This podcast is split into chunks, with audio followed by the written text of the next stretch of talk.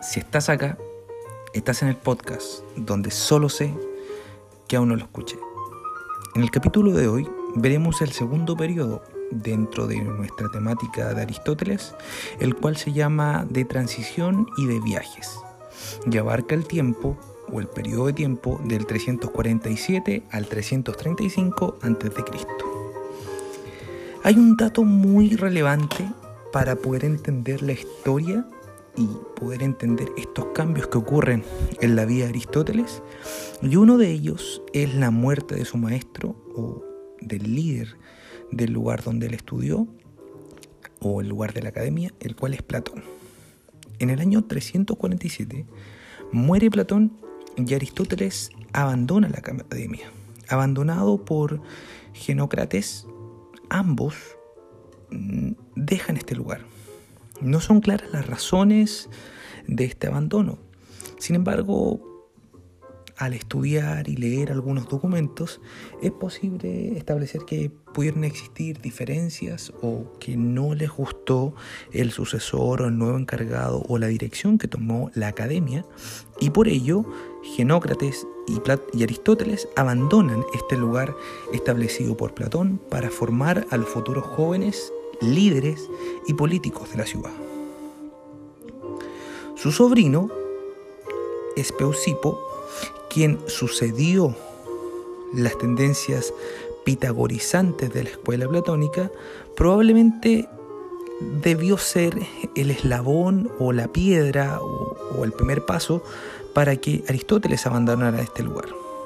Es por eso que Aristóteles y Genócrates marcharon a una ciudad llamada Assos, en Jonia, donde fundaron una escuela filosófica que debió ser considerada por ellos mismos como la verdadera depositaria de la herencia platónica, debido a que el nuevo liderazgo en la academia no continuó con las ideas de su maestro. Pasó el tiempo, o el paso del tiempo, nos puede llevar a que tres años más tarde la escuela se trasladó a otra ciudad, a Mitilene, Mitilene, una isla en Lesbos, por invitación de Teofrasto, que se convertiría en un colaborador y luego sucesor de Aristóteles.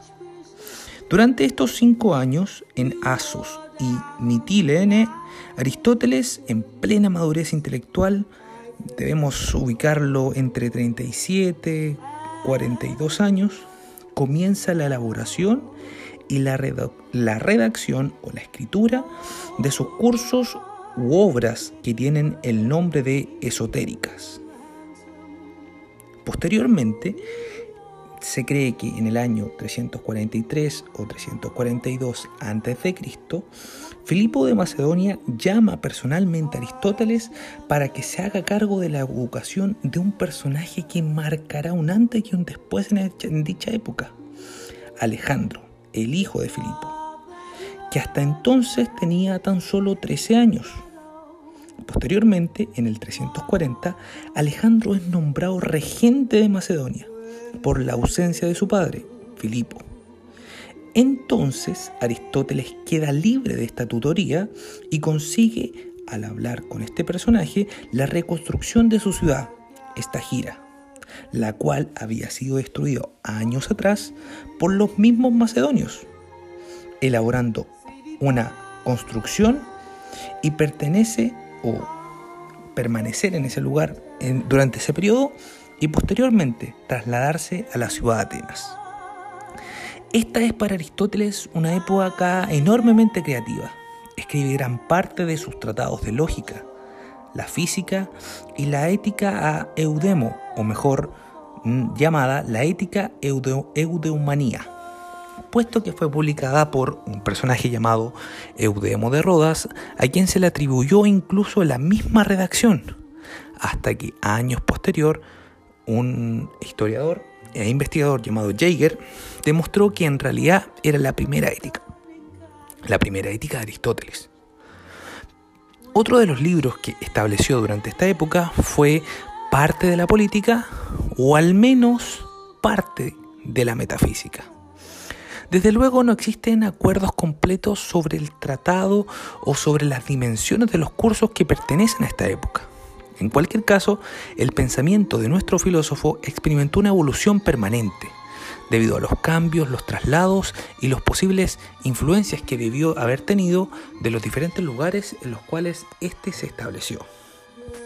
Pero todavía, en este momento, sigue considerándose Aristóteles como un pitagórico.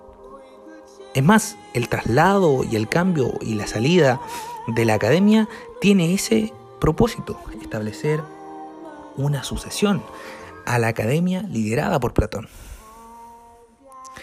Es así que parte de la metafísica o la metafísica original o la primera metafísica cuando Aristóteles critica la teoría de las ideas sigue motivando y sigue estableciendo en algunas partes una frase, nosotros los platónicos. En cambio, en cursos que pertenecen a la época siguiente, al periodo tercero en Atenas, él ya no habla de los pitagóricos, sino que lo dice ellos. Si estás acá, estás en el podcast, donde solo sé que aún no lo escuché.